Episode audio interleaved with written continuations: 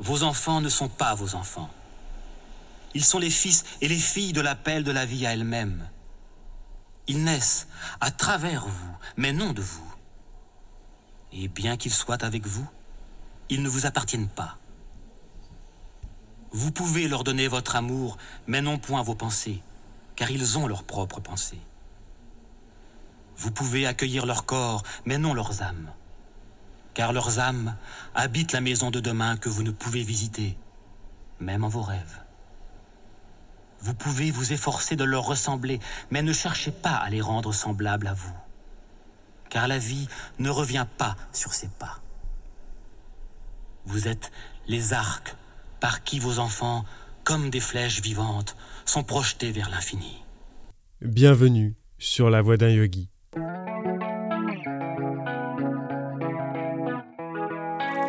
Je m'appelle Benjamin, pratiquant depuis de nombreuses années et professeur de yoga en devenir. Avec ce podcast, je souhaite explorer avec vous cette mystérieuse voie du yoga. Spiritualité, philosophie, histoire et pratique posturale nous attendent sur le chemin. Alors, en route?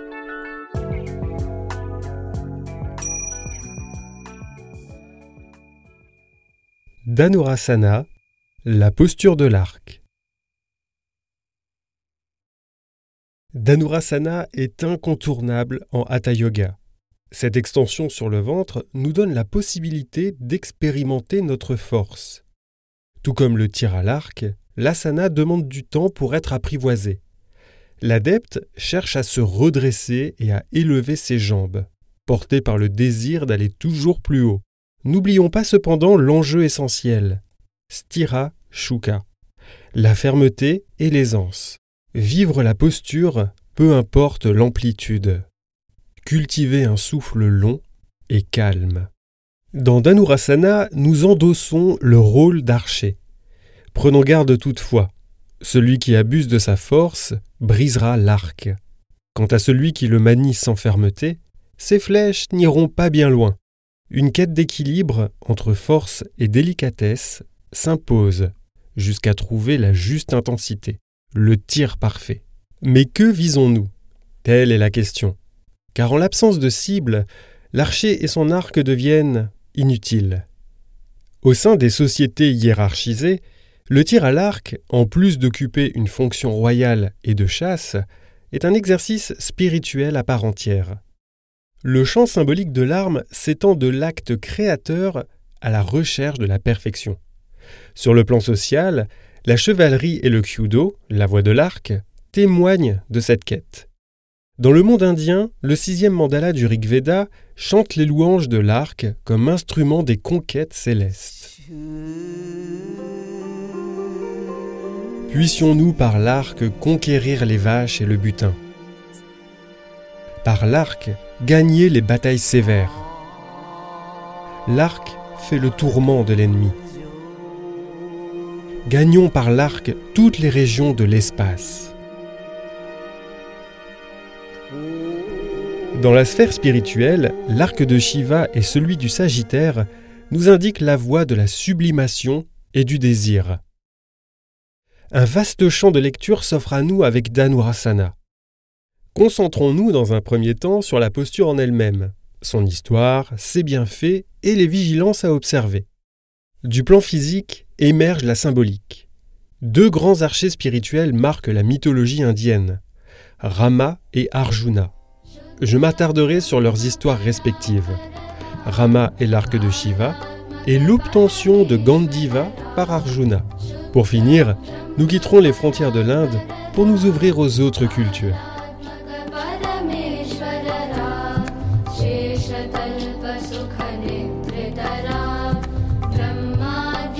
Saisissant les deux gros orteils avec les deux mains, les tirer à soi jusqu'aux oreilles en bandant le corps comme un arc. Voilà comment la Hatha Yoga Pradipika présente Dhanurasana. Si on guide un néophyte en lisant cette définition, l'incompréhension apparaîtra. En effet, rien n'indique que l'on démarre sur le ventre. Et si l'asana est pris en position assise, on se rapprochera alors de la posture de l'archer, Akarna Dhanurasana. La Gueranda Samhita apporte une précision supplémentaire dans sa présentation de l'arc. Étendre les jambes au sol, droites comme un bâton, puis saisir les deux pieds par derrière le dos. Bander ensuite le corps comme un arc. On comprend par la consigne de saisir les pieds par derrière le dos qu'il faut être sur le ventre, même si ça n'est pas plus explicite pour autant. Sans entrer dans les détails anatomiques, l'adepte allongé sur le ventre replie ses jambes et saisit ses pieds. Sur une inspiration, pieds et tête décollent du sol. La cage thoracique et les cuisses suivent le mouvement d'élévation. Le corps prend alors la forme d'un arc. Bien qu'elle offre des photos très Instagrammables, la posture nous invite à expérimenter notre force. Quelle que soit l'amplitude du corps, la cage thoracique est soumise à une grande ouverture. Le cœur se dévoile au monde, dénué de protection. Les muscles du dos, la colonne vertébrale et la région ombilicale sont stimulés, ainsi que les abdominaux, les fessiers, les cuisses et les quadriceps. Dhanurasana allie les contraires que sont force, tension, souplesse et lâcher prise. L'asana nous invite à dissiper les dualités afin de développer la compassion. Dhanurasana réveille l'énergie au niveau de la cage thoracique. Il agit sur les viscères. Il attise notre feu digestif et favorise l'élimination des airs, des liquides et des solides dans le corps. Quand l'élève devient l'arc, la flèche de la concentration se dirige vers sa cible. Quelle cible les yogins visent-ils? Que visons-nous quand nous pratiquons sur nos tapis? Notre cible est-elle claire? Si l'on remonte aux Upanishads, la réponse est évidente. Le mantra Om est incarné par l'arc. L'Atman et Brahman constituent la cible. Le corps ayant pris la forme de la moitié du cercle de perfection, le yogin parviendra un jour à achever ce cercle, quand les pieds se joindront à la tête. L'arc regorge de bienfaits. Il améliore la posture corporelle et la mobilité des hanches. L'ouverture de la poitrine donne de l'amplitude à la respiration costale et élargit l'espace du cœur. Belle extension de la colonne vertébrale, Dhanurasana dénoue les tensions dans le dos, la poitrine et le cou. Comme je le disais précédemment, la posture est idéale pour développer la concentration et clarifier l'esprit. Mais, il y a toujours un mais. On évitera l'arc dans le cadre d'une pathologie de la colonne vertébrale, telle qu'une hernie discale, des douleurs aux aines, une dégradation du cartilage de l'arrière de la rotule, l'arthrose ou des problèmes de hanche limitant les mouvements. Avec Dhanurasana, l'adepte prend la posture de guerrier spirituel. Il suit les pas de ses prédécesseurs et des héros des grandes épopées du monde indien.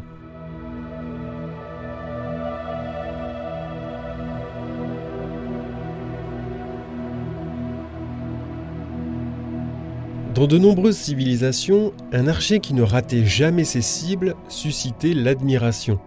Le prestige dont il jouissait lui permettait de s'élever au rang de chef des armées, voire de souverain. En Inde, l'arc incarne la puissance, dont la maîtrise nécessite des années d'entraînement. C'est l'arme par excellence des kshatriyas, la caste des guerriers. Deux grands héros sont associés et représentés avec un arc, Rama et Arjuna. Le premier est un des avatars de Vishnu, protagoniste de l'épopée du Ramayana. Le second nous est familier. Personnage central du Mahabharata, Arjuna brille surtout dans la Bhagavad Gita. Si vous avez écouté l'épisode sur les inversions, ce qui ne fait aucun doute, vous vous souvenez de l'histoire de Sita, la fille adoptive du roi Janaka. Eh bien, les années ont passé. Sita est devenue une magnifique jeune femme. Hélas, selon la tradition, le temps était venu pour Sita de se marier. Mais Janaka refusait que sa fille épouse le premier Pekno. Faut pas déconner non plus. Il décida alors d'inventer une épreuve à la difficulté extrême. Soulever l'arc de Shiva. Descendant de Shiva lui-même, Janaka avait hérité de cet arc légendaire, une arme si lourde qu'aucun homme ne peut la brandir. Fier de son idée, Janaka se réjouit d'avance d'éconduire les futurs prétendants. Comme prévu, ils essuyèrent tous un échec cuisant. Humiliés et furieux, ils n'avaient pas dit leur dernier mot. Face à cet affront, ils se rebellèrent et assiégèrent la ville voisine du royaume. Janaka, à la fois surpris et désemparé, les chassa sans problème. Mais cette attaque souleva le doute chez le roi. Peut-être avait-il poussé le bouchon un peu trop loin avec cette épreuve hors norme. Un jour, un jeune homme franchit les portes du palais. Qu'est-ce que c'est? Oh Cette musique Oh Oh Oh Jafar Il faut que vous veniez voir ça Rama, prince héritier du royaume d'Avodia. Son passage troublait aussi bien les femmes que les hommes. Sa beauté renversante et la force qu'il dégageait ne laissaient personne indifférent. Rama était accompagné de son frère, Lakshmana, et du sage Vishvamitra. Informé de l'épreuve inaccessible de Janaka, le sage demanda à voir l'arc de Shiva. À la grande stupéfaction de tous, Rama souleva l'arc sans difficulté. Il décocha ensuite une flèche et banda l'arme. Mais à trop vouloir exhiber sa force, Rama ne se contrôla pas et brisa l'arc. Victorieux de l'épreuve, Rama fut donc l'heureux élu et put obtenir la main de Sita.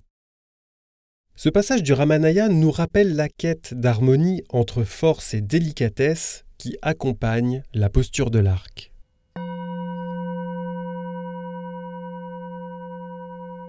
Autre héros, autre épopée, beaucoup plus vaste que le Ramayana. Arjuna est principalement connu pour le dialogue qu'il entretient avec Krishna dans la Bhagavad Gita. Or, le chant du bienheureux s'inscrit dans l'épopée du Mahabharata. Il est considéré à juste titre comme un joyau reposant dans un écrin merveilleux. Quand la Bhagavad Gita débute, le lecteur découvre un héros en proie à une crise existentielle, sans en connaître les origines. Fils du dieu Indra, Arjuna est le troisième des cinq enfants des Pandavas, tous fils du roi Pandu et de ses épouses Kunti et Madri. Pandu n'a engendré aucun fils. Celui-ci est prisonnier d'une malédiction. Lors d'une partie de chasse, le roi blessa un ascète qui le maudit. S'il couche avec ses épouses, il mourra au moment de la jouissance. C'est ballot. Par chance, Kunti reçut un don dans sa jeunesse, celui d'invoquer n'importe quelle divinité pour lui donner un fils. Elle propose donc à Pandu de choisir les pères divins de leur futur fils.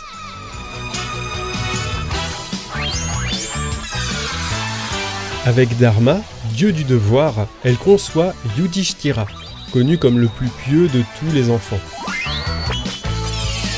Avec Vayu, le vent fort, elle met au monde Bhima.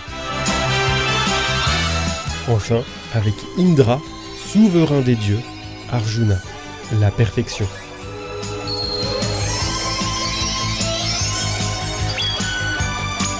Envieuse de tout cela, Madri, l'autre épouse de Pandu, réclame le même traitement de faveur. Mais Kunti est plutôt du genre sympa, et grâce à elle, Madri concevra avec les dieux jumeaux Ashvin, les cavaliers, deux jumeaux, Nakula et Sahadeva. À l'instar de ses frères, Arjuna apprend les arts martiaux et se spécialise dans l'archerie. Son talent inné lui permettra de gagner son épouse Draupadi lors d'un concours. Au cours de son existence, Arjuna accède au rang du plus grand guerrier de tous les temps.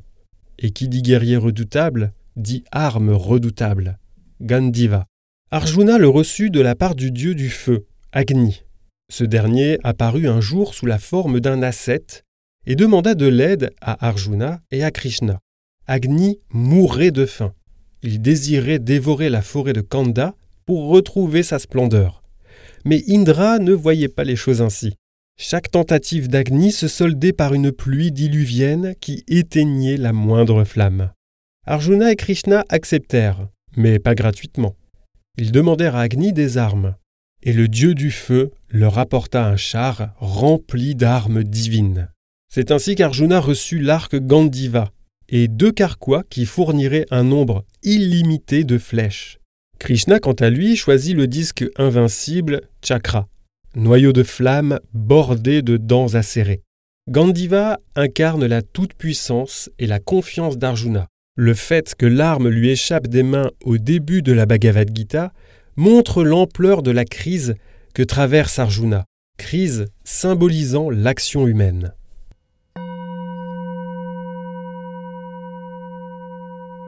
Dans le panthéon hindou, une divinité se distingue avec un arc.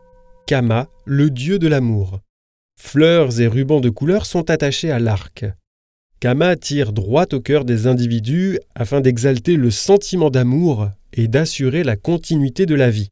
Mais celui qui refuse les flèches aura pour obligation de briser l'arc. Symboliquement, cela signifie rompre avec l'attachement, la sensualité et le désir, des vœux chers aux yogines. En effet, Kama et ses flèches nous emprisonnent dans l'attachement et éloignent l'être humain de l'amour divin, Bhakti.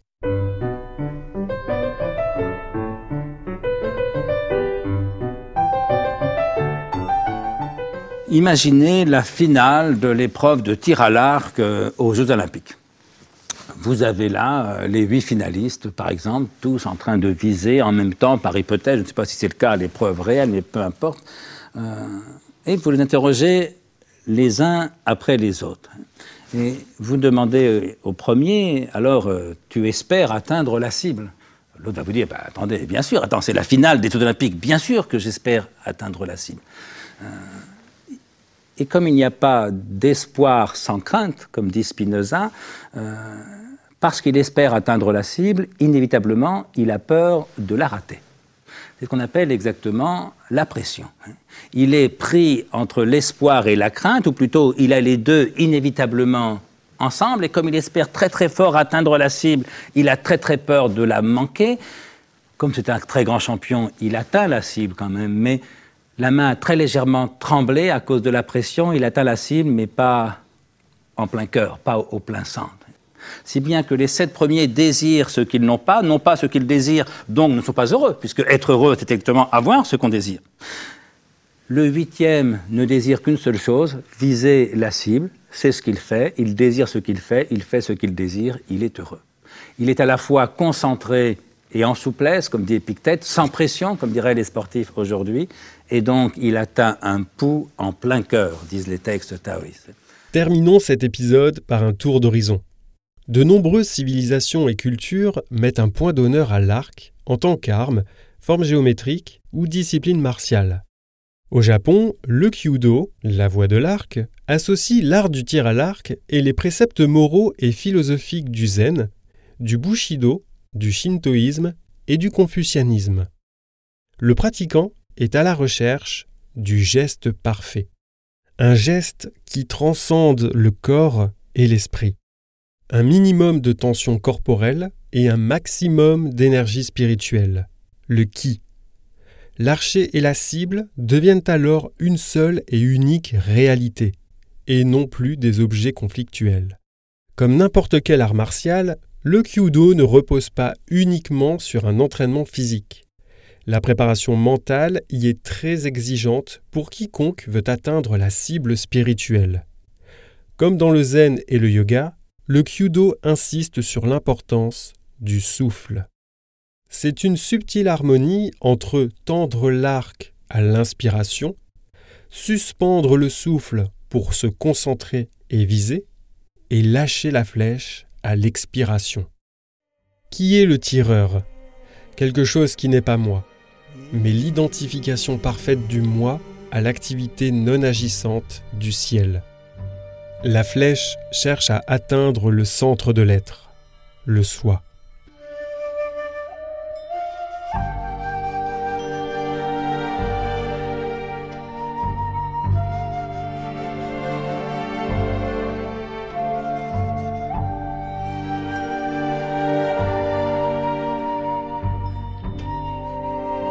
Mon premier est l'arc le plus admiré par l'être humain. Mon second arbore de multiples couleurs. Mon troisième est un symbole de paix, d'espoir et de tolérance. Il s'agit de l'arc-en-ciel. Phénomène naturel et merveilleux, l'arc-en-ciel incarne dans l'islam et le christianisme un pont entre Dieu et les hommes. Dans le chapitre 9 de la Genèse, Dieu dit J'ai placé mon arc dans la nue et il servira de signe d'alliance entre moi et la terre. Quand j'aurai rassemblé des nuages au-dessus de la terre, l'arc paraîtra dans la nue. Les mythologies grecques et égyptiennes utilisent également l'arc comme symbole de force et de manifestation divine. Apollon, dieu des arts, de la musique, de la poésie et de la beauté masculine, arbore un arc. Il devient alors un archer vengeur, redoutable et craint de tous les dieux. Sa flèche est perçue tel un éclair, un trait de lumière perçant les ténèbres de l'ignorance. Dans le monde souterrain de l'Égypte, Anubis règne en maître. Dieu funéraire, il protège les embaumeurs et a pour mission de peser le cœur du défunt afin de dicter le destin qui l'attend. De l'autre côté de sa balance, une plume représentant Maat, la vérité. Si le cœur est plus léger que la plume, le défunt peut rejoindre Osiris dans les cieux. En revanche, si la balance pèse en faveur du cœur, le défunt se voit confier à Amit, la déesse à tête de crocodile, la dévoreuse des morts. De nombreuses fresques mettent en scène Anubis équipé d'un arc. L'arme représente ici le destin dont la rigueur est absolue. L'archer a besoin de force pour bander son arc, mais il lui est nécessaire d'ouvrir l'espace du cœur et de s'y rassembler. C'est le cœur qui dirige l'arc, et ce à travers les organes d'action que sont les bras. Viser et atteindre sa cible demande discernement et pureté. L'archer du zodiaque est incarné par le Sagittaire. Sa flèche s'associe à celle d'Hercule. Signe de feu mutable, le Sagittaire vise les étoiles. Réputé pour son optimisme et sa passion du voyage, il est avant tout un transmetteur et un philosophe. Il est le pont reliant la fin du cycle du scorpion et la sagesse de l'âge du capricorne. Le yogi se situe à la croisée des chemins de ces symboliques. Par la pratique, il gagne en force, en souplesse et ouvre l'espace de son cœur. À sa manière, il est un guerrier spirituel qui terrasse ses ennemis intérieurs par la flèche de son discernement. Avec Dhanurasana, il nous est permis de nous ouvrir à la vie et à notre humanité en toute confiance.